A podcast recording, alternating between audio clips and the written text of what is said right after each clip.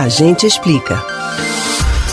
A região Nordeste foi a principal responsável pela virada do ex-presidente Lula do PT na disputa presidencial contra o atual presidente Jair Bolsonaro do PL. Na região, o petista teve um percentual de 66,76%, enquanto o liberal teve 26,97%. No entanto, as regiões Sul, Sudeste e Centro-Oeste deram a maior votação para o representante do atual governo, o que resultou em diversos comentários xenofóbicos contra os nordestinos. Mas você sabe o que é xenofobia?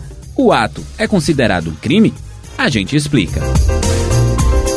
A xenofobia é o nome que utilizamos em referência ao sentimento de hostilidade e ódio manifestado contra pessoas por elas serem estrangeiras. No entanto, há também a xenofobia regional, quando há o preconceito e a discriminação por motivos do origem de lugar, independentemente de ser do mesmo país ou não. Um exemplo é quando uma pessoa que reside na região sul ou sudeste do país afeta a honra de um nordestino, seja pelo sotaque ou mesmo pelas condições econômicas e sociais dos estados do Nordeste. O movimento xenófobo contra os nordestinos se tornou praxe após resultados eleitorais, tendo acontecido com força também em 2014 e 2018, após vitória de Dilma Rousseff e após a região evitar a vitória de Bolsonaro no primeiro turno no último pleito. Entre as ofensas, muitos associaram a fome e a miséria com o voto em Lula. Um comentarista apoiador do atual presidente chegou a afirmar que a parte do país que mais recebe assistencialismo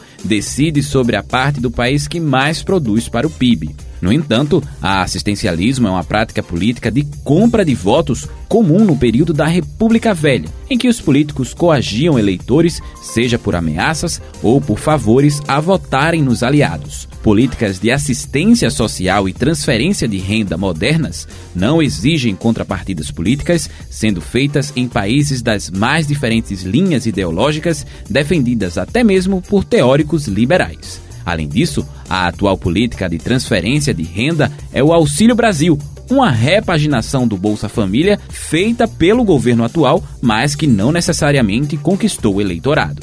Além disso, o Nordeste colocou quatro estados entre os dez estados brasileiros que mais avançaram no IDEB, o Índice de Desenvolvimento da Educação Básica do Ensino Médio, entre 2005 e 2017, sendo eles Pernambuco, Piauí, Maranhão e Ceará. A prática de xenofobia também é considerado um ato criminoso. O artigo 20 do Código Penal Brasileiro determina que praticar, induzir ou incitar a discriminação ou preconceito de raça, cor, etnia, religião ou procedência nacional é crime, resultando em uma pena com reclusão de 1 a 3 anos e multa.